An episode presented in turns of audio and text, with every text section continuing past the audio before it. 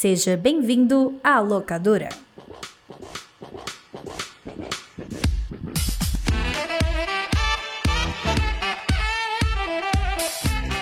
Bem-vindas e bem-vindos à Locadora do Nicolas, a investigação ordenada e sazonal do audiovisual internacional. Começando hoje a sua segunda temporada, tal qual uma série de muito sucesso de alguns dos streamings. A gente mal terminou a primeira, já tá gravando a segunda, assim. Você não sabe disso, mas a gente tá bem adiantado. Não é mesmo, Roberto Dinei? Estamos super adiantados. A linha temporal no seu ouvido, ô querido ouvinte, ela parece contínua, mas pra gente, a gente tá no multiverso, tá ligado? A gente tá aqui, a gente tá acolá, a gente tá em tudo em todo lugar ao mesmo tempo. Verdade, a gente tá tão adiantado, mas tão adiantado, que esse programa você deve estar tá ouvindo no ano de 2023, mas enquanto a gente grava, faz uma semana que a, a República foi proclamada. Não é verdade, JP? Isso, isso. O Marechal Deodoro tá, tá ali na frente, tem na areninha ali, fazendo um discurso agora mesmo. Tuitou agora há pouco. Isso, tuitou aí, agora República, né? Pode crer, pode crer, eu dei a RT lá. Loucura. Que conceito. A gente tá no meio do BBB 25. Todos estamos odiando no presente momento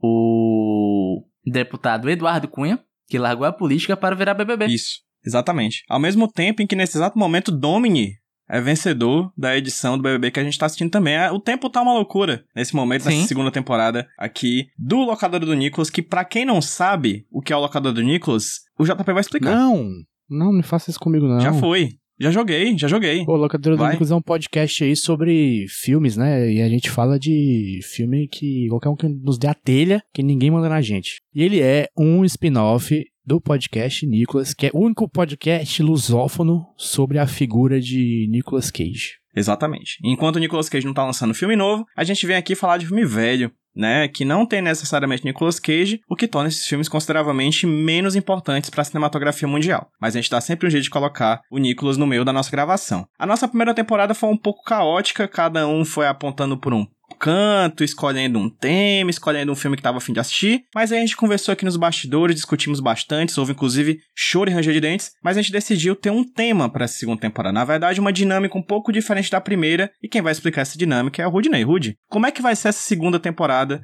do Locadora do Nicolas? Eu diria, PJ, que nós não fomos caóticos. A gente foi experimental. Exatamente, surrealista. Quase um Buñuel. É, exato. É, e talvez esse nome volte em algum momento nessa temporada. Por quê? Algo que foi acontecendo naturalmente, como diria o grupo Revelação, é que os filmes que abordamos na primeira temporada, todos eles acabaram ficando ali entre os anos 2000, caindo um pouquinho para os anos 90, né? Como o PJ falou, não existia uma lógica, existia apenas o nosso querer. Nosso querer ainda vai existir na presente temporada, mas nós teremos um tema que nós iremos cobrir duas décadas. Durante essa temporada, nós iremos ver filmes da década de 50 e da década de 60.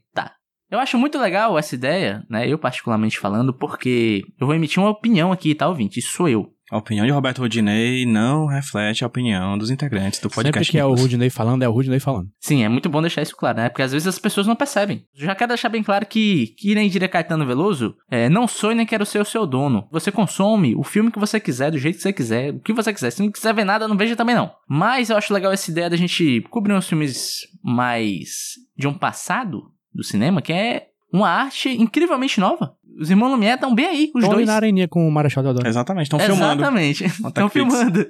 Mas o lance é que existe um, dois lados, eu vejo assim. Existe o, o nostálgico chato, que é o cara que fala, ah, não, bom ano passado. E existe também a pessoa que acha que o ápice do cinema é o ano atual onde ele está vivendo. Eu acho que essas pessoas acabam limitando um pouco o escopo da própria arte do cinema, que veja só, é uma arte. Porque, primeiro, o cara, o nostálgico, né? Eu acho que essa ideia de que no passado era melhor, etc, é uma ideia meio romantizada. E você acaba perdendo muito do que a tecnologia te oferece hoje em dia que não existia no passado. Pô, você tem 3D, você tem drone, você tem um bocado de coisa que pode fazer com a câmera e você vai jogar isso tudo de lado por uma nostalgia idealizada, talvez. E o cara do presente que acha que o filme bom é o filme de agora, é, eu acho que é jogar fora todo um arcabouço de filmes que existem por aí E eu acho que você ver filme mais antigo ajuda você a entender melhor o próprio cinema, a arte de assistir filme, né? Eu vi um vídeo muito bom esses dias do Patrick Williams, né? Ele fez um vídeo gigantão sobre como analisar filmes. Ele fala um pouquinho sobre isso. Eu concordo muito com a visão dele. Para mim, eu acho que é o seguinte, meu irmão: história não tem prazo de validade. História é boa, história é boa hoje, a história é boa 10 anos atrás, 20 anos atrás. E é isto. Os filmes do passado ditam as tendências do futuro e os filmes de hoje são devedores dos filmes do passado, não é isso, Rodney? Concordo. E aí a gente vai começar hoje com um filme que no finalzinho da temporada anterior eu até apontei aí no programa, que é um filme que eu tava muito afim de assistir de um diretor que eu assisti relativamente poucos filmes, mas o que eu tinha visto foi muito marcante. Hoje a gente vai falar sobre Rear Window, ou Janela Indiscreta, de 1954, dirigido por Alfred Hitchcock e estrelado pela dupla James Stewart e Grace Kelly. E antes da gente falar sobre o filme, de eu falar um pouquinho sobre o filme, vou pedir aquele momento lá aí, clássico, né, de participação dos meus amigos aqui do Nicolas, de pedir opiniões gerais sobre o filme e, se possível, qual a experiência que cada um deles tem com Alfred Hitchcock e como é que esse filme se encaixa nessa experiência, começando pelo JP. JP, você já tinha visto filmes do Hitchcock? Se não, como é que foi a experiência de ver? Se sim, como é que foi também a experiência de Janela Indiscreta? O primeiro filme do Hitchcock que eu vi não foi um filme do Hitchcock, foi o remake do Psicose do Gus Van Sant, que ele fez exatamente o mesmo filme com outros atores e... Enfim, eu vi isso quando era criança, não lembro bem do filme. Filme do Hitchcock de verdade eu só vi um,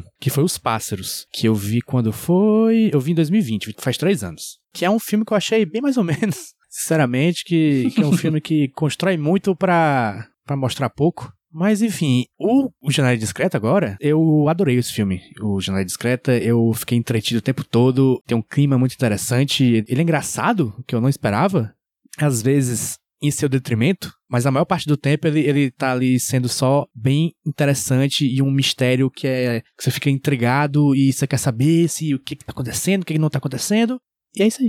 Roberto Ginei, você se interteu? Eu acho, ô PJ, que você deveria dar a sua opinião primeiro, porque de nós três, eu sei que eu sou o único que já viu esse filme, né? Pra você também foi uma experiência nova, né? Foi, foi sim. Eu já tinha visto outros filmes do Hitchcock. Para mim, o melhor é a, talvez a Master Opus, que é Psicose, eu acho Psicose perfeito, do começo ao fim, impecável. Mas já assisti Psicose, assisti Um Corpo que Cai e assisti um que é pouco conhecido, eu acho, em comparação com outros, mas que eu gosto muito, talvez seja um dos melhores que eu vi, que é o Festim Diabólico. Hope. Rope. Ah, com R, né, é no legal. começo, né, corda, né? Eu acho esse filme fantástico. Eu acho que esse filme dialoga muito com esse filme que a gente viu agora, o Janela Indiscreta. Enquanto o Hope, ele se passa basicamente num grande plano sequência, falso, a gente pode conversar mais sobre isso Ah, no por isso decorrer que da você fala. gosta, né, É, eu sou, eu sou putinha de plano sequência, isso é claro, já falei mil vezes, né? Eu sou safado por plano sequência. Mas esse filme de hoje ele conversa também muito com isso, porque ele se passa basicamente no mesmo ponto. De uma forma diferente, porque elas passam numa sala, os personagens andam. Nesse caso aqui o personagem não anda, né? Ele tá com perna quebrada. E o foco do filme é exatamente um personagem com a mobilidade reduzida.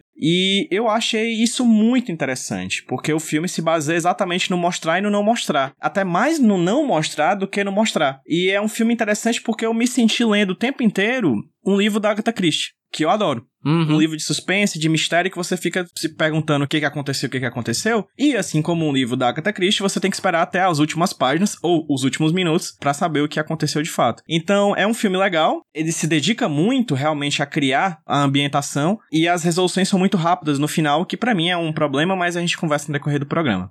E contigo, Rude? Então, eu acho que esse é o único filme do Hitchcock que eu assisti sabendo que eu assisti. Porque, tipo assim, Os Pássaros, eu lembro de assistir quando era criança, mas é uma memória muito enevoada em minha mente. Mas o Janela Indiscreta eu assisti, assim, acho que quatro anos atrás pela primeira vez. E devo dizer que o Rudinei do passado gostou mais desse filme. O Rudinei do presente não gostou tanto assim. Não estou dizendo que é um filme ruim. Mas eu acho que ele é um filme que depois que você sabe o mistério, talvez ele perca um pouco da graça e do Hum. suspense. Porque eu lembro de assistir esse filme pela primeira vez e ficar trancado. Isso, pelo que eu já li sobre Hitchcock, é a marca registrada dele, né? Esse gerenciamento de tensão e esse lance dele te alimentando aos poucos, né? Te dá uma pista aqui, um negocinho ali, te deixa inquieto aqui, te deixa inquieto ali. Então acabou que eu, por já saber o que iria acontecer, acabou que eu não fiquei tão tenso e o filme não foi tão legal a experiência de assisti-lo uma segunda vez. Mas eu não acho que é um filme ruim, até porque o que me pegou muito nessa segunda assistida foram os aspectos adjacentes à história, que é o que compõe a história como Uhum. um todo, na real. É, eu fiquei muito mais atento a questões técnicas que são impressionantes. Sim. Uhum. Como eu falei, arte não tem prazo de validade. E tem filme que você assiste hoje e você fica chocado de como é tudo bom, cara. É. Você não sente a passagem do tempo. Claro, você vai ver um filme meio antigo, às vezes você tem que abstrair, sabe? Os efeitos visuais, né? Exatamente, um cabo puxando um cara ali, alguma coisa desse gênero. Mas esse filme ele é tão perfeitinho nas suas minúcias que ele acabou me ganhando por isso. Que nem o PJ falou, é, a gente sempre falou aqui, durante todos os podcasts que a gente gravou, muito do show Don't Tell. Eu acho que se existe um filme pra você apresentar uma pessoa esse conceito, é esse filme. São os primeiros cinco minutos desse filme. É uma aula perfeita de como você mostrar sem falar um A, tá ligado? Eu queria até passar mais sobre essa primeira cena depois, quando a gente entrar mais na discussão, mas pra mim é isso. Não foi uma experiência tão legal quanto a primeira vez, mas eu acabei gostando por outras razões diferentes do que o Rudinei do passado gostou, Uhum. entende? Eu acho que tá aí uma das coisas mais interessantes do filme, né? Porque o filme ele é tempo.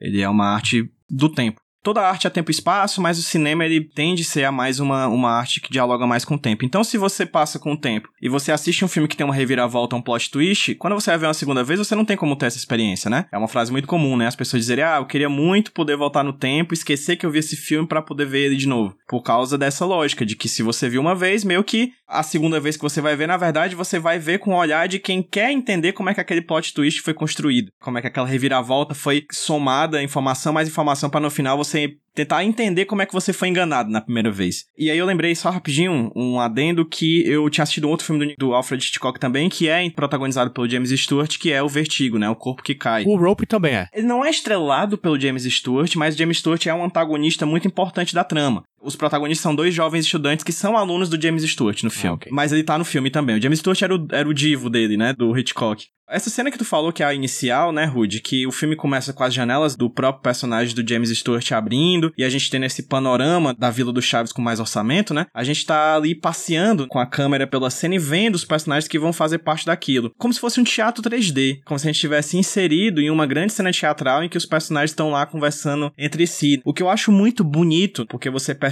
que aquilo ali é uma, uma locação montada pro filme, tem um que é artificial, mas é tão bem construído, cara, é tão bem feito, porque você cria ali um mise-en-scène muito particular que vai te acompanhar no decorrer da história inteira, você não sai dali. Em nenhum momento da trama você sai dali. Tudo é feito dali sob a perspectiva desse personagem que tá com a perna quebrada. O personagem do James Stewart, protagonista, é um fotógrafo que sofreu um acidente, tá com a perna quebrada, tá ali se recuperando já há três semanas e falta mais uma semana para ele tirar o gesso da perna. E nessa uma semana que falta, ele acaba acreditando, a gente fica nessa dúvida no decorrer do filme inteiro, ele acaba acreditando que foi testemunha de um assassinato. Um marido matou uma esposa no apartamento da frente da casa dele. E aí, a partir daí, ele entra numa pira e começa a colocar os outros coadjuvantes, né? Os personagens ao redor dele, a enfermeira, a namorada, um amigo detetive, em torno dessa pira, desse sentimento de que alguma coisa está errada na vizinhança. E a gente fica o tempo inteiro na dúvida se é de fato isso ou se é coisa da cabeça dele.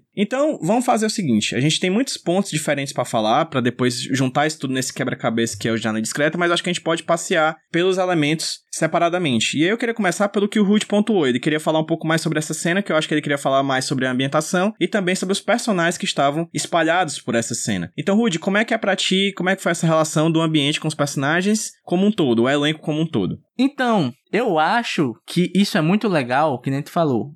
A primeira ceninha que a gente vê é a janela que a gente vai ficar com o personagem abrindo e você acompanhando todo o ambiente da Vila Sésamo ali. A, a Vila do A Chaves. Vila, do, a Vila do Chaves. Mas eu acho muito legal ser um set porque você nota que aquilo foi construído meticulosamente pra caber dentro dessa história. Cada pessoinha foi colocada naquele canto específico pra ser filmada no momento específico de um jeito específico. Que não falo sempre, a coisa mais importante de todo filme, todo livro é a história. Então, todos os pontos em volta tem que estar caminhando junto com a história. E eu acho que isso é um bom exemplo de como você usa o seu ambiente pra contar a sua história. Porque o ambiente desse filme é a história dele. Que não eu tava falando da primeira cena, dessa cena que você vai conhecendo as pessoas. Só que, além de você conhecer as pessoas, você vai conhecendo o seu personagem principal. Logo no início, A câmera vai, passa por todas as casas, volta para dentro do apartamento dele. Você vê várias fotos na parede dele. Então, um, você já entende que ele é um fotógrafo. Você já entende que ele é um fotógrafo que fotografa situações de risco. É alguém que vive em situações extremas para capturar imagens. Né? Fotografa desastre. É isso. E quando a câmera abre, você vê ele com gesso dormindo e no gesso tá escrito aqui jaz a perna quebrada do personagem X, que eu esqueci o nome. Então só nesse começo ele te apresenta muito bem o cenário que você vai passear durante todo o filme, os personagens que você vai ver durante todo o filme, e já te apresenta todo o background do personagem principal em 4 minutos e sem falar um A. Eu acho esse começo magistral, porque esse começo seta toda a história que você vai acompanhar, do começo até o fim. Então, para mim é isso. Esse filme é um ambiente e o ambiente é o maior contador de história que se possa ter dentro de Janela Indiscreta. Mais do que os próprios personagens, eu diria. E contigo, Jota, como é que foi a experiência dos personagens? Cara, eu gosto principalmente da coisa do da câmera tá sempre viajando pela vizinhança, né? E não só isso, como também o filme todo não tem, quase não tem música, mas ele tem barulho da vizinhança. E a vizinhança é como se fosse o personagem, né? É o tão clichê falar essa porra, mas a cidade é o personagem, mas aqui é uma parte mais importante do filme, é a vizinhança, e é também a parte mais interessante, eu acho. Mais até do que, talvez até do que o mistério. Uhum. Apesar da vizinhança não necessariamente sempre estar tá envolvida com a história principal, a maior parte dela não tá, inclusive. Tipo, aquele compositor, ele, ele não serve para nada, digamos. Mas ele tá lá e é importante que ele esteja lá porque é, faz parte da vizinhança, faz parte da vida daquelas pessoas. É um corte muito específico de tempo, assim, da vida dos personagens que é legal de acompanhar. Você acompanha até como é tá o, o clima da cidade por eles, você acompanha o que tá acontecendo com cada um deles separadamente. São side quests, né? Do filme, é uma coisa muito paralela, mas que é muito legal de acompanhar. Você vai criando uma afeição por eles como se eles fossem seus próprios vizinhos que você ocasionalmente vê rotineiramente. Do mesmo né? jeito que o, o próprio é o Jeff, né? O personagem dele. Ele fica acompanhando a vida das pessoas e, eles, ele sabe o que, que acontece com eles e ele torce ou, ou não para as pessoas. Ele acompanha a vida das pessoas, né? Ele, ele, sabe que aquela moça loura, ela recebe muitos homens na casa dela. Ele sabe que aquela moça lá de baixo é muito solitária. Ele sabe que o compositor não tá conseguindo compor a música que ele quer compor. É engraçado porque ele sabe quem são todas essas pessoas, mas ele não é. conhece ninguém. Uhum. E você, por estar sempre acompanhando tudo na visão dele, tanto que usa muita câmera subjetiva, é a mesma coisa para você. Tanto que você não sabe o nome das pessoas porque você tá acompanhando a vida delas de longe. Você ouve realmente, como o Jota falou, uma ambientação muito interessante, né? Você ouve ali o latidinho do cachorro no segundo plano, o carro passando lá atrás, as crianças brincando, né? O som desse filme também é um absurdo de bom, assim, é muito criterioso, é muito bonito. Quando você tem, por exemplo, vários acontecimentos rolando numa noite, a morte de um cachorro, o choro de uma pessoa, uma festa acontecendo, tudo ao mesmo tempo, você consegue perceber cada uma das coisas. Então, assim, além de uma mise-en-scène, além de uma imagem muito bonita, né? Muito responsável né? Que o, o Hitchcock ele tem uma capacidade muito técnica de fazer as imagens aparecerem de forma muito clara. O som também é muito bem ambientado e ajuda a gente a criar também essa afeição por essa vizinhança. Afinal, tivemos várias vizinhanças com sons também e essa não é diferente. E é legal pontuar isso do som porque ele é um dos elementos mais importantes de todo o filme mais legais de se acompanhar. Porque o filme, ele brinca muito com a diegese, né? Você está realmente na pele do personagem, não só pelo que ele vê, mas também pelo que ele escuta. Então toda música que existe no filme é uma música que o personagem está escutando. É por isso que tem um cara compondo a música, né? Porque a música do filme só acontece quando o personagem principal está escutando esse cara tocando a música. A única música que existe aquela música fora do filme,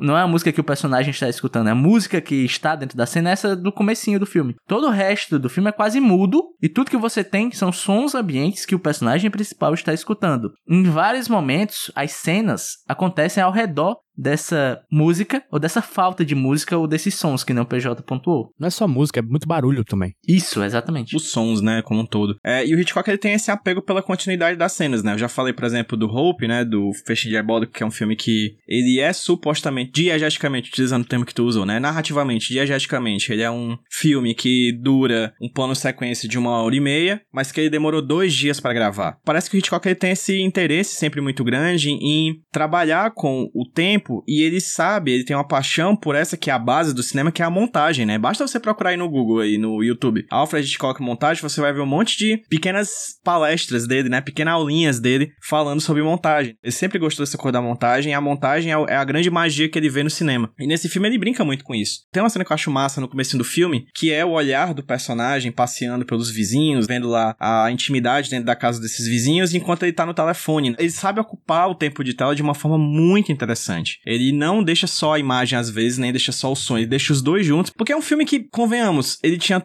tudo para ser extremamente monótono, mas não é, né? Não é nada monótono, porque ele vai construindo, ele vai unindo essa imagem, esse som, essa imagem, esse som, essa imagem, esse som, e ele vai te prendendo a atenção de um jeito que você, quando você vê, já terminou o filme, você fica, caramba, eu não acredito que passou esse tempo todo, que o filme é até bem longo, né, pra aquela época, é uma hora e cinquenta e pouco. É engraçado ver quando você termina o filme e você diz, caramba, em nenhum momento o filme fica chato. E é uma história de um homem parado, tomando conta da vida do povo e fofocando. Um fofoqueiro, né? Um fofoqueiro. O bom e velho fofoqueiro. Quem nunca? Quem nunca? Quem vai julgar? Eu não vou jogar. Afinal, eu vejo o BBB. James Stewart é o correspondente da Choquei, né?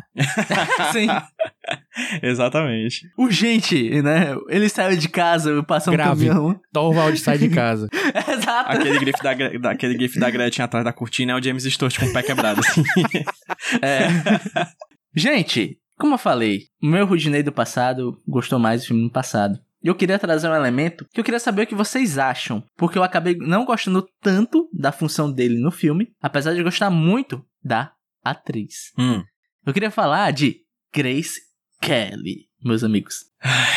Grace Kelly. Vocês gostaram da, da personagem, do que ela quer dizer, da relação dela com o Jeffries? Por que tu não gosta? Eu não gosto, JP, pelo que é a função dela nesse filme. Porque, só dando um contexto para as pessoas, a personagem da Grace Kelly é a namorada do Jeffries. né? E ele está muito indeciso porque ele não quer se casar, ele leva uma vida muito aventureira e ela é uma socialite, ele não sabe se ela ia aguentar essa vida com ele, e ele tá nesse todo nesse drama de caso no caso, eu fico com essa pessoa, não fico com essa pessoa. E eu sinto assistindo o filme que na maior parte dele é essa personagem meio que tentando se provar de algum jeito merecedora dessa relação com o Jeffrey, saca? É tanto que lá no final, quando ela se envolve mais com todo o drama, que eu não queria chegar no final agora. Todo o final do filme é basicamente ele olhando nela, alguém parecida com ele. Tipo, olha só, ela também tem esse espírito de se aventurar. Ela também tem esse espírito aventureiro tal qual eu. Então agora vamos ficar juntos. E eu particularmente não gostei muito desse lance, que parece que o filme todo, a função dela é tentar se provar de alguma forma pra esse outro personagem. E eu não gosto tanto disso. Apesar de engraçado, eu não gosto tanto disso, mas eu gosto muito da personagem e gosto muito da atriz. Porque Grace Kelly, eu não sei vocês, eu só conheci o nome Grace Kelly. Eu conheci algumas Grace Kellys na minha vida. Mas nunca tinha nem visto a cara da atriz Grace Kelly. E a primeira vez que eu vi algo dela foi agora, né? E reparando nela enquanto atriz. É engraçado que ela é um, meio que um ícone, né, porra? Grace Kelly. Todo mundo sabe quem foi Grace Kelly. A atriz fodona, Princesa. etc. Uma princesa. Isso é, isso é foda. Mas enfim, é isso. Eu queria saber a opinião de vocês, que eu não sei se eu tô vendo coisa onde não tem, não sei se eu viajei demais. Eu queria saber a opinião dos senhores. Eu não acho que tu tá vendo coisa onde não tem, não, mas isso não foi uma coisa que me chamou atenção. O que tu falando aqui, eu, eu vejo, é, realmente é isso mesmo. No momento do filme não me chamou atenção, porque eu gostei muito da personagem. Inclusive, Jeffries não merece ela, né? De forma Sim. alguma. Larga este homem e vem morar comigo, né? o momento mais mentiroso desse filme pra mim, de qualquer parte do filme, foi a gente acreditar que um homem é capaz de pensar em outra coisa que não seja em beijar Grace Kelly estando beijando Grace Kelly. Porque, cara, essa mulher é encantadora. Sério mesmo, quando ela aparece pela primeira vez, é um baque. Também, Rude, nunca tinha visto um filme da Grace Kelly. Eu tinha visto ela já em fotos e coisas do tipo, mas ela é toda encantadora no andar, no falar. Ela é uma atriz que encanta. E é engraçado porque você acreditar que um cara quer ficar prestando atenção na fofoca dos vizinhos, você fica meio assim, né? E o James Stewart já tava com uma lata um pouquinho mais velha, assim. É engraçado. Tem uma cena lá de um enfermeiro fazendo massagem nele, que ele diz: Você é um homem jovem. E eu fui no Google pesquisar qual a idade deles na época do filme. O James Stewart tinha 46. A Grace Kelly, 25, certo? Pô, bicho, é, é meio bizarro, né? A galera envelhecer mais rápido, porra, porque ele parecia um senhorzinho. É, a época, esse gap de idade no cinema era o normal. Trazendo pro que você falou, a personagem eu acho ela muito legal. uma socialite que quer aventura, ao mesmo tempo que também quer continuar sendo socialite. Então, dos personagens femininos que eu já vi nos filmes do Hitchcock, talvez esse da Grace Kelly tenha sido um dos mais emancipados, assim, um dos que eu achei mais interessantes, mais complexos. Os outros eram bem rasos. Eu acho que o dela é o mais complexo. E eu acho que a visão que você tem sobre ela é uma visão possível dessa interpretação do jogo. Mas eu acho que o grande problema do casal não é ela, é ele, sabe? Ele Ah, é ele o é grande escrotão, problema né? do, do casal entre eles dois. Então, existe essa possibilidade de imaginar que ela é mal utilizada, coisa do tipo. Mas não, eu acho que dos dois, eu acho que ele foi talvez o mais problemático pra mim. Ela, pra mim, ela é impecável, deusa, princesa, tudo de bom. Um beijo, Grace Kelly. De onde você estiver ouvindo, você ganhou um fã. Quando ela se apresenta, né, que ela tá ligando os abajures e fala Lisa Carol Fremont. Chega, me arrepiei. Fantástico. Fantástico. Fantástico. Maravilhosa. Sério, é incrível. Ela tem uma presença de, de cena assim que é foda. E os figurinos, cara. Quando ela troca de figurino. Todo figurino é um personagem novo dela. Sei lá, é muito É multifacetada. mesmo, é mesmo. Eu dei um Google, né, sobre janela indiscreta, coisa que geralmente eu não faço quando eu vou gravar. Mas eu vi um canal chamado História da Moda, que fez um vídeo falando dos figurinos de Grace Kelly nesse filme. E é bem interessante a moça falando sobre a história dos figurinos, que quem fez o figurino foi a maior recordista de Oscars de melhor figurino da história. E tem um ponto interessante, já me adiantando um pouco no final, porque você vai vendo ela com várias roupas bonitas e, tipo, os vestidos maravilhosos, porque ela é uma socialite, etc. E condiz muito com a personagem, segundo o vídeo, também condiz muito com o tempo onde que o filme foi filmado, o estilo de roupa dela. Mas tem um, um, um detalhe que eu gosto muito do- da última roupa que ela usa. Vocês repararam? Qual a última? Na cena final? A cena final, que ela tá com a Sim, roupa mais sim, despojada, só tipo uma calça e uma camisa. Depois que eles se veem como dois aventureiros, etc. Só que ela tá com essa roupa mais despojada, talvez indicando essa persona dela que a gente não conhecia até então. A gente não conhecia porque a gente tava vendo ela com os olhos do personagem principal. Só que tem um detalhe, que ela tá com essa roupa mais despojada e ela tá lendo uma revista de moda. Ela tá lendo um, um livro de viagem e ela troca pela revista de moda. A troca. Isso, ela troca Isso. pela revista de moda quando ele se acorda, né? E até a moça pontua nesse vídeo, que é uma revista que era super popular na época. Eu acho legal que isso talvez mostre o seguinte: não existe uma divisão entre eu, agora, que você me vê como aventureira, e eu que gosta dos meus vestidos, da minha vida de socialite, etc. Eu sou essa pessoa que vive essas duas vidas porque essa sou eu, entende? Exatamente. E eu acho que ela é muito certeira em fazer isso. Não é só um trabalho da direção, é um trabalho da atriz também. Trabalho de corpo, trabalho de atuação, trabalho de tudo. E é legal porque ela contrasta bastante com o personagem do James Stewart no figurino dele, né? Que é basicamente um Pijama. pijama. Que ele passa o filme inteiro, deve estar com uma suvaqueira da porra aquilo ali, deve estar com nhaca medonha. Ele tá com o equivalente de uma camisa de vereador e um calção da Adidas. Da Adibas, quer dizer, da Adibas. Adibas. É, que tem duas listras Adibas, só, né? Isso. É, não tem três, tem duas só. Camisa de vereador é foda. Eu dormi muitos anos com a camisa do Tasso Gereissati. Um clássico. Que eu ganhei quando eu tava no meu avô no interior. Clássico, clássico. Eu vou puxar fotografia, cara, porque esse filme é duas coisas, né? Fotografia e edição. É, sim, Fotografia desse basicamente. esse filme é muito bonito. Que filme bonito, que filme colorido, que coisa linda. Eu fiquei encantado quando eu vi a, o- a vila no começo. Eu, nossa, o Hitchcock, ele faz coisa colorida, né? Só tinha visto pre- filme preto e branco dele, né? O, pássaros preto e branco. E é, é um filme mais novo, né? Inclusive. Eu fiquei apaixonado, cara. É um filme muito bonito. É muito bonito. Fala mais sobre isso aí. Eu sou, eu tô encantado aqui. Eu sou fascinado, sabe por que parte da vila, cara? Aquele pequeno beco que vai dar no, barzinho. restaurante. Sim. Eu sou encantado pelas partes daquilo ali, porque, tipo, é sempre muito chave. Quando ele presta atenção naquele corredor, você fica, caramba, eu queria ver mais daquilo. Qual o modelo do carro, qual o modelo do caminhão de mudança, quem são as pessoas que estão dentro do, do, do bar. E você não pode, porque você tá sendo limitado o tempo inteiro. E eu acho isso muito legal, esses pequenos detalhes. Aquele casal recém-casado que passa vários dias com a janela fechada que eles estão lá fazendo o famoso amor. Cara, é muito doido como a parte considerável desse filme é simplesmente você não ver coisas. Então é um filme bonito, mas que esconde suas belezas porque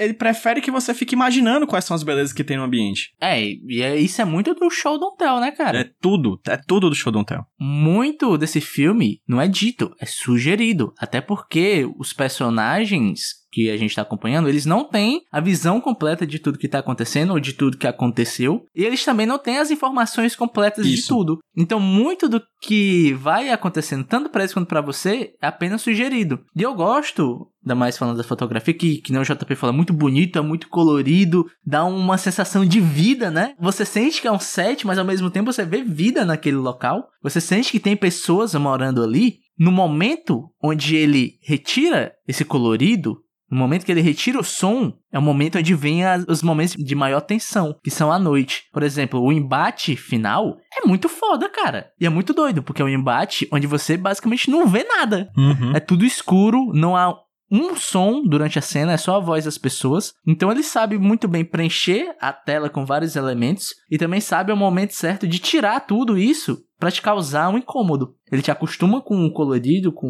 o vivo, e no momento onde ele tira isso de você, você sabe que alguma coisa ruim está acontecendo, está prestes a Inclusive, acontecer. Rudy, nesse momento que tem esse embate final, não é nem que tira a cor e tira o som. Todos os ângulos de câmera são completamente diferentes do resto do filme. Você tem um- Uhum. uma imagem assim, um, um plano do é, Olho de Pássaro do James Stewart, tem um plano da, da porta dele completamente escura, que não tinha isso antes. Você entende a geografia do quarteto de uma maneira completamente diferente, porque não dá pra entender muito bem. Quer dizer, dá pra entender como é o- a casa dele, mas quando ele muda, quando ele mostra de fora, por exemplo, é caralho, a casa existe lá de fora também. É, é muito diferente. Quando a janela é algo que ele encosta, não apenas é um portal entre ele e o mundo. É muito massa, é, mu- é muito bem executado isso. Exatamente. E quando tá no escuro, que tu falou, né, Rudy, que você não vê quase nada, você até vê porque é um flash de luz, né? Que queima a visão do personagem, o, o personagem fica com a visão meio queimada, que é o que acontece quando você vê um flash. É muito primoroso, é muito bem construído. Eu só queria fugir um pouquinho desses personagens pra falar da melhor personagem do filme, que a gente não falou nada, É que é a enfermeira, né? Uhum. A enfermeira, pra mim, é a melhor personagem do filme. Ela tem os diálogos mais bem construídos, assim. Eu acho muito legal como esse filme, ele é profundamente feito por diálogos também. E como a, enfermeira, ela é muito ácida e muito inteligente. E é interessante quando você vai analisar as coisas que ela fala. Tem uma cena que ela fala sobre, por exemplo, como ela imaginou que iria acontecer a quebra da Bolsa de Valores de 1929 por causa de um cara da General Motors que ela tava cuidando que tava com caganeira. e aí, Ah, por ele estar com estresse, ela percebeu, cara, se um cara da General Motors tá estressado é porque alguma coisa de ruim vai acontecer. Então, assim, é interessante porque nesse filme é basicamente essa, esse diálogo entre o micro de uma vizinhança com o macro, da violência, né, social, como um todo. Então, nessa fala dela, a gente consegue entender que o filme se passa inteiro numa vizinhança, mas fala sobre todas as vizinhanças como um todo. E ela é uma personagem muito legal. Ela também é levada pela pira do personagem do James Stewart, assim como a Grace Kelly também é levada. Então são três personagens que ficam orbitando ali em torno de uma quase certeza. E eles vão atrás de forma muito certa dessa quase certeza, né? E ela é uma personagem muito boa, muito, muito boa. Eu gosto que ela é a representação da sinceridade. Ela fala o que a gente tá pensando. Exatamente. A enfermeira somos nós. E nós somos a enfermeira. Eu queria, o, o, o PJ, pra finalizar, só pontuar mais uma vez o som e de como tudo nesse filme segue o fluxo da narrativa. Porque a gente falou muito da música tal, da diegese. Mas tem uma cena que eu acho que isso fica bem claro do como tudo tem um significado com tudo que está sendo contado. É a cena onde a Grace Kelly invade o apartamento que eles acham que aconteceu o assassinato. Uhum.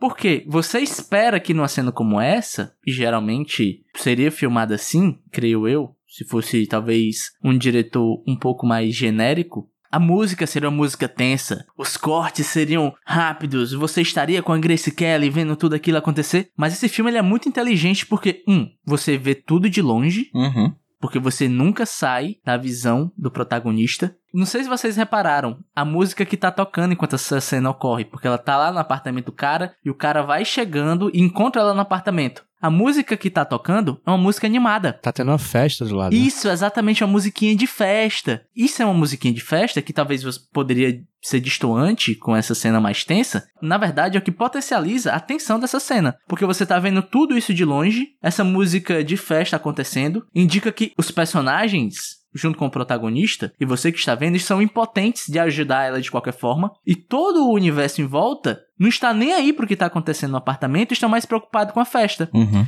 Então, esse é um exemplo que eu peguei do filme, mas que se estende até o final, de como a música, essa brincadeira com a diegese, funciona muito bem para criar momentos de tensão, às vezes até destoando do que você espera que a cena vá te contar. Inclusive, Rudy, é muito bem ter sido isso tudo, porque é essa música, por exemplo, que salva a personagem solitária, que tava Sim. lá prestes a fazer lá o negócio lá, e ela, ah, ela percebe que nessa música salva a vida dela, depois isso vai ser refletido novamente, né, numa cena mais pro final. Enfim, é interessante como todo esse final é muito bem tecido. Na verdade, o filme inteiro é bem tecido, não existe muitas pontas soltas, né? É engraçado. É um filme em que meio que nada acontece feijoada, mas é uma feijoada gostosa, robusta, o feijão tá bem cozido, né? Uma boa feijoada.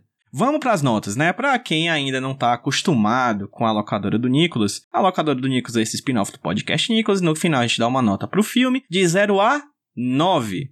Porque a única maneira de um filme ser 10 é tendo o Nicolas Cage. E aqui não tem Nicolas Cage. Ali o Nicolas Cage deveria estar mais ou menos com seus 3, 4 anos. Não sei qual a idade Não, do mas que Ele não tinha nem é nascido, né? Não. É, ele não era nem nascido. Então, assim, não apareceu nem o pai do Nicolas Cage pra dizer que tava nos ovos do pai dele ainda. Então, a gente não tem ali Nicolas Cage. Nicolas Cage não tinha nascido nessa época. Que é um erro. Eu acho que o cinema deveria ter esperado o Nicolas Cage nascer pra fazer filmes. A verdade é essa. Os Lumière aí foram um pouquinho adiantados. Mas então, vou falar sobre a nota. De 0 a 9, queria começar com meu amigo JP Martins. Pois bem, eu dou a nota 7,5, que se fosse de 0 a 10 daria 8,5, essa é a minha lógica aqui, não sei a de vocês. É 7,5 para o filme que eu gostei bastante, como eu falei aqui, eu fiquei encantado com diversas, diversos aspectos dele, menos com o mistério no final. Por quê? Spoiler? É uma resolução muito mequetrefe, muito fraquinha. Eu queria que eles errassem mais, eu queria que tivesse mais confusão, mais polêmica, mais briga, mas foi exatamente aquilo que todo mundo achava que era desde o começo. Então, é muito papo, um acabou. Foi, beleza. Cadeia neles. 7,5. Foram usados, mas não tanto, né, JP? Pois é. Rude. Eu darei para o filme um 7. Se tivesse Nicolas Cage, seria um 8, mas é um 7. Nessa minha reassistida.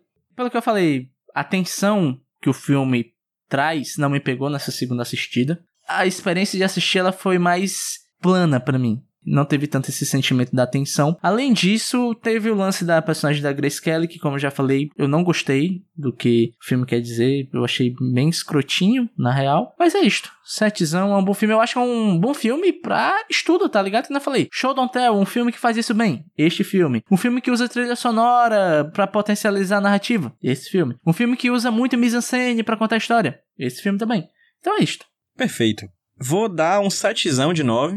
Mesmo, mesmo esquema aqui que os meus amigos seguem. Principalmente pelo final. Além de previsível, como o JP falou, eu acho ele o momento de caos que o filme em nenhum momento cria, mas mesmo assim cria de uma forma meio desorganizado, que é estranho, ao meu ver, porque o filme é todo tão bem organizado, todo tão bem feito. No final eu acho que ele se atabalhou um pouco, você começa a ter dúvidas, espera, ninguém viu ele fazendo essa escavação? Sabe, você começa a fazer perguntas bobas que em nenhum momento o filme te deixa com essas perguntas na cabeça. E não tem pra quê. O filme tava perfeito daquela forma, mas aí no final ele te dá certas dúvidas que você termina o filme de uma forma que você fica, tá, mas eu acho que o filme ele realmente vai pra um caminho que é o caminho clichê, que infelizmente o filme é todo não clichê. Não precisava ser mais esse. E é isso. Uhum. 7 de 9. Só tem uma coisa que eu gosto desse final, o, o PJ. Hum. Que é, a gente até fala pouco, mas é muito relevante ele ser fotógrafo. Ah, e sim. muito do filme gira em torno de fotografia, né? O trabalho do fotógrafo é basicamente ele olhar e registrar coisas. Então a saída é meio que o trabalho dele, né? Ele, ele olha e registra coisas. Então esse elemento permeia todo o filme também. O finalzinho linka muito bem lá com aquele comecinho, mostrando as fotos, tá, os registros que o personagem fez. Mas fora isso, eu concordo em gênero, número e grau com Inclusive, a gente não tocou no assunto que esse filme é muito, daria muito para ser feito atualmente, né? Só que em vez de janela, usar a internet de algum jeito e Instagram, essas porra, porque é um, a fofoca nunca esteve tão em alta. Essa é a verdade. A vida alheia nunca esteve tão em alta. Tem o Paranoia, porra. Esse é de 2008, 2009, então já é um- uma era um pouquinho anterior à, à que a gente tá agora. Eu queria ver hoje como é que seria. É, uma, acho que talvez o mais perto disso seja o Buscando. Vocês já viram? Sim, não, mano. talvez. Ah, inclusive, quando saiu, muita gente comparou com Hitchcock, né? Hum, É, os- só. as telas de computador, de celular, de aparelhos celulares, enfim, talvez mais perto, não sei. Mas o, o Paranoia eu falei porque realmente foi uma polêmica. Processaram por plágio, etc. E tal. juiz. Sim. Chamaram o Xandão pra analisar. Xandão. Xandão. Qual a nota, JP? A nota final do filme Janela Discreta 7.1. Bom, boa nota, Bom, boa nota. bom, razo, bom, bom razoabilíssima, Quem somos razoabilíssima. nós para dar 7.1 para Alfred Hitchcock? Nós somos o, o locador do Nicolas, porra. Toma essa na sua Chupa, cara, Hitchcock. seu calvo. Seu careca de merda. E sabe como é que esse filme poderia ser melhor? Se ele tivesse Nicolas Cage no filme. E aí vem o momento do programa em que a gente coloca o Nicolas Cage no filme. Que é o momento colocando Nicolas Cage no filme. Que é... Nesse momento a gente ainda não achou o No nome. Não primeiro achei o episódio deu um nome, só que eu não lembro qual é o nome. Eu também não. Eu não também. de- não. É. Como é que esse filme ficaria melhor se tivesse Nicolas Cage? E pra você, Roberto Rudinei, onde é que Nicolas Cage se encaixaria tal qual uma luva nesse filme? Olha, PJ, eu fiquei pensando, ah, talvez Nicolas Cage, o cara que toca o piano, o marido que está perdendo 6 quilos por dia de tanto amor que anda fazendo com sua esposa. Mas eu acho que deveria rolar uma adição. Sabe a casa da moça bailarina? Ah, Devia ter uma casinha em cima da dela, que seria a casa de Nicolas Cage. Pensando aqui na minha fanfic, deveria ser algo meu meta, porque o cara fazendo a música é meu meta, né? Porque o cara tá fazendo a música do filme enquanto compõe a própria música. Deveria ter um ator nessa casinha de cima ensaiando para interpretar um papel. Sei lá, talvez um Shakespeare. E esse ator deveria ser Nicolas Cage. Ou melhor, deveria ser Nicolas Cage de verdade ensaiando para interpretar Nick Cage em O Peso do Talento. minha nossa senhora. Essa é a minha fanfic. Ia ficar o cara lá olhando de longe, tipo, caralho, que ator maluco? O que ele está fazendo? Ator do método? E alguém olhando de longe e falando, que porra é essa, meu irmão? Saca? Que porra é essa, Batata? Exato. No meu remake de 2025, dirigido por, sei lá, Damien Chazelle. Demi Chazelle. Não, melhor. Park Chan-wook. É... is- Isso, pronto. Vai ser desse jeito. Entendi. Fica aí a dica, Nicolas. JP. Acho que tem duas respostas fáceis aqui, que é ser ou o, o Jeff, que é o fotógrafo, ou o Thorold, que é o suposto rumor, o suposto assassino. Pra ver o Nicolas Cage atuando ali só de longe e só na expressão facial, só no, no- na fumada de cachimbo, que ele faria muito bem esse papel. Nós já vimos o Nicolas Cage interpretando sem falar uma palavra em Willis on the Land, e o cara sabe. A gente também já viu ele fumando, mas a gente ainda não viu ele fumando cachimbo. A gente já viu, sei lá, ele fumando crack? Que se fuma num cachimbo, né? Então, não sei, não lembro. Ah, é verdade. É, eu vou pro clichê. Eu gostaria de ver o Nicolas Cage como o Toll Road aí. Como esse personagem que a gente só vê de longe e que é pura expressão corporal. Eu acho que ele se encaixaria bem nesse personagem, sabe? E você ficaria na dúvida se ele é inocente, se ele é um assassino, psicopata, sanguinário. Aí você ficaria nessa dúvida o filme inteiro e eu acho que o Nicolas Cage sustentaria muito bem um personagem desse. Eu só acho que não ia dar certo na cena final, que tá na penumbra, porque eu tenho certeza absoluta que Nicolas Cage ia querer andar igual o Nosferatu, tá ligado? Com o dedinho assim. perfeito. Você tá dizendo que não iria dar certo? Eu acho que daria certo demais até. O plot verdade, twist é que ele era um um vampiro no final. Pô, aí sim o final ia ter mais coisa que nem o JP queria, ó. Pô, inclusive aquela parte que ele olha diretamente pro, pro cara é massa demais. Pô, esse filme é muito bom, gente. Esse filme é muito bom, gente. Nota 7, muito bom, nota 7. E aí chega esse momento do programa em que a gente indica algum filme, alguma produção audiovisual que tenha minimamente alguma coisa a ver com janela indiscreta, no caso, né? A gente faz, a gente faz indicações pra cada filme, no caso é pra janela indiscreta. E eu vou indicar pra vocês um filme que eu gosto muito, que é desse tipo de filme que eu já falei um milhão de vezes aqui no podcast Nicolas, que é o tipo de filme minimalista que se passa todo em um só lugar. E eu vou indicar pra vocês o filme Loki, que eu adoro muito. Loki. Que é. L-O-C-K-E, que é interpretado, né? O personagem Loki, o protagonista, é interpretado pelo Tom Durinho, Tom Hardy, e o filme inteiro se passa em uma viagem de carro. Ele tá saindo de Londres para uma cidade do interior da Inglaterra e ele dialoga com quatro pessoas diferentes, com quatro dramas diferentes via celular. E é, o filme é isso. É o Tom Hardy dirigindo numa estrada e conversando com pessoas no celular, e o filme é basicamente isso. E é um filmaço, meus amigos. Eu lembro da experiência de ver esse filme e ter saído dele extasiado, porque eu não imaginava que somente um ator sustentaria tão bem isso. Não, na verdade, não somente um ator, né? Tem ali o celular também, que é o avanço tecnológico do telefone do Janela Indiscreto. É um filmaço, realmente, Loki. Procurem assistir. É um filme que você consegue perceber que você, com um ator, um carro e uma ideia, e mais ou menos ali 10 reais de orçamento, você consegue fazer um filme bem legal. JP, É um filme que eu, eu queria muito ver adaptado pra podcast. aí. É, é, é uma boa. O LokiCast. Então o filme que eu vou indicar hoje é A Felicidade Não Se Compra, que é um filme com o James Stewart, o personagem principal aqui do, o ator principal aqui desse filme, que é um filme de Natal clássico, é talvez a segunda história de Natal mais clássica do mundo, perdendo só para aquela história do conto de Natal do Scrooge, né? É um filme que conta a história de um cara que ele é a história de um cara normal, só que ele tem um dia muito ruim e aí ele ele vê como seria a vida, a sua vida e a vida dos outros, dos outros ao redor dele, se ele não tivesse existido nunca. É um Homem de Família quase, né? Que uma é versão... um- uma versão muito parecida com o Homem de Família. É meio com o Homem de Família reverso, né? Que na verdade o Homem de Família é como seria a vida do Nicolas Cage se ele tivesse uma família. E a- essa aqui é como seria a vida da família desse cara se ele não existisse. É a família do homem, né? Não é um homem de Isso, família. a família do homem, exatamente. É um filme muito bom, um filme de 46, é um filme que eu gosto muito. Ele é muito bem feito, muito legal. Recomendo pra quem gosta de filme de Natal, principalmente. Perfeito. Rude. Eu, eu fui pro lado da tensão que o Janela Indiscreta puxa de você, das surpresas, da gestão de expectativa, na gestão de informação que o diretor e o roteirista passam para o seu espectador. E eu lembrei de um filme, cara, que eu assisti há um tempo atrás e a parada é foda. Inclusive me deu vontade de rever agora, que é um filme do Oriol Paulo. Oriel Paulo! Paulo é um filme é que você tem que hablar Sim, em espanhol, que se chama Um Contratempo Bom. ou Contratempo. Pô, esse filme Esse é bom. filme É Caralho! do caralho. que filmaço doido! Eu não vou dar sinopse do filme, mas imagina aquele gif que é o cara fazendo assim, ó. A cabeça explodindo. Explodindo a cabeça, sabe? e o universo assim, Sim. tá ligado? É isso. Eu queria agradecer ao meu amigo Gustavo Mociari, que foi quem me indicou há muitos anos atrás, assisti na Netflix à época. Sim, eu também vi também. na Netflix, mas eu acho que quem me fez assistir foi nossa amiga Ada Conde. Olha aí. Conte. Cara, que filme, que filme. Pô, deu vontade de assistir de novo, hein? Esse filme me marcou muito porque eu tive que ver ele muito dividido, porque eu tive diversos contratempos enquanto eu assisti ele, de verdade. Então isso eu lembro até hoje. Realidade aumentada, né? Contratempo. Inclusive, agora que eu lembrei desse filme, vou deixar registrado, igual, sabe, Capitão América voltará em Vingadores.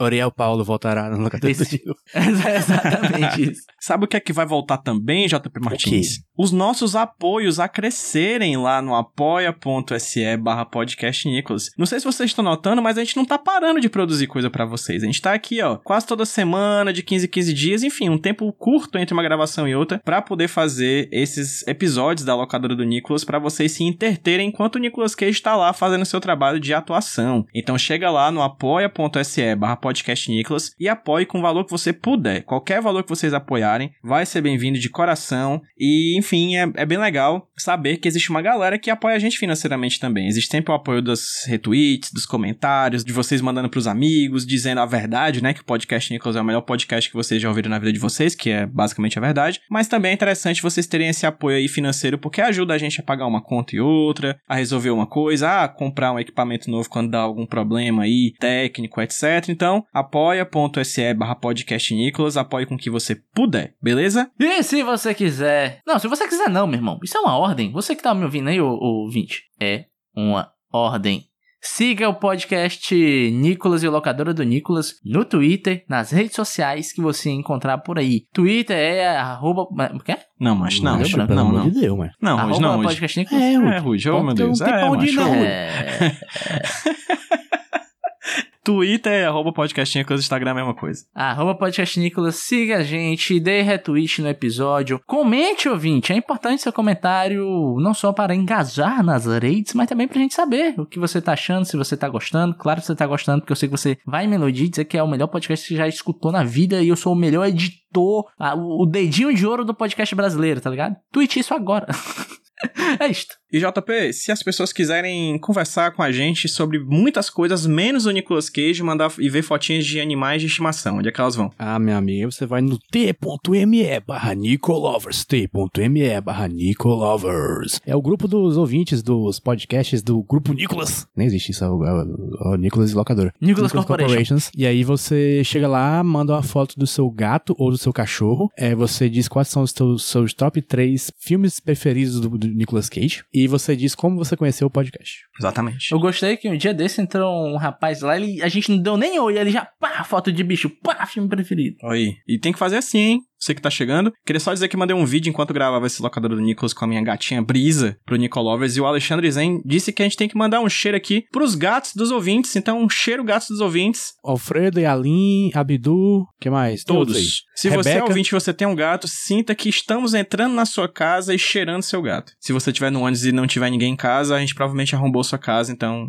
não chame a polícia. Que é um filme do Nicolas Cage, inclusive, né? O nome? Não chame a É polícia. verdade. Verdade, esqueci disso. Gente, arroba HQS Roteiro no Twitter, no Instagram e no TikTok. JP. João Paulo no Instagram, no Twitter e JP Underline Martins no Letterboxd. É, Rude. Arroba Rudilonia no Twitter, no Letterboxd, Letterboxd, se sabe o meu gago, e é isto, me siga lá. E qual vai ser o filme que eu terei que assistir pro próximo programa, hein? PJ é o seguinte, nós iremos continuar em 1954. Eita, pô. É, mas iremos para outro país Ai, meu Deus. assistir um filme de outro país. Existe cinema em outros lugares que não são Estados Unidos? Não é, cara? Absurdo. E nós vamos assistir um filme que eu nunca vi na vida e me bateu uma curiosidade muito grande por causa de Opa. JP. Eita. Mas contarei essa história no próximo programa, porque nós vamos ver o primeiro, que nem o Zé Vaqueiro, o original. Nós iremos ver Godzilla, Oh, meu porra. Deus. Sem Millie Bob Brown, hein? Amém. Não aguento mais essa guria. Ei, é foda, hein? Gostei. Vocês já assistiram? Eu queria saber. Eu nunca assisti esse filme na minha Eu vida. vi. Ah, olha só. Estou ansioso. Então é isso, meu povo. Godzilla. Godzilla, te amo, Falcão. No momento que esse episódio saiu, já tem outra música no TikTok. Provavelmente. Tchau, gente. Tchau. Até a próxima. Tchau.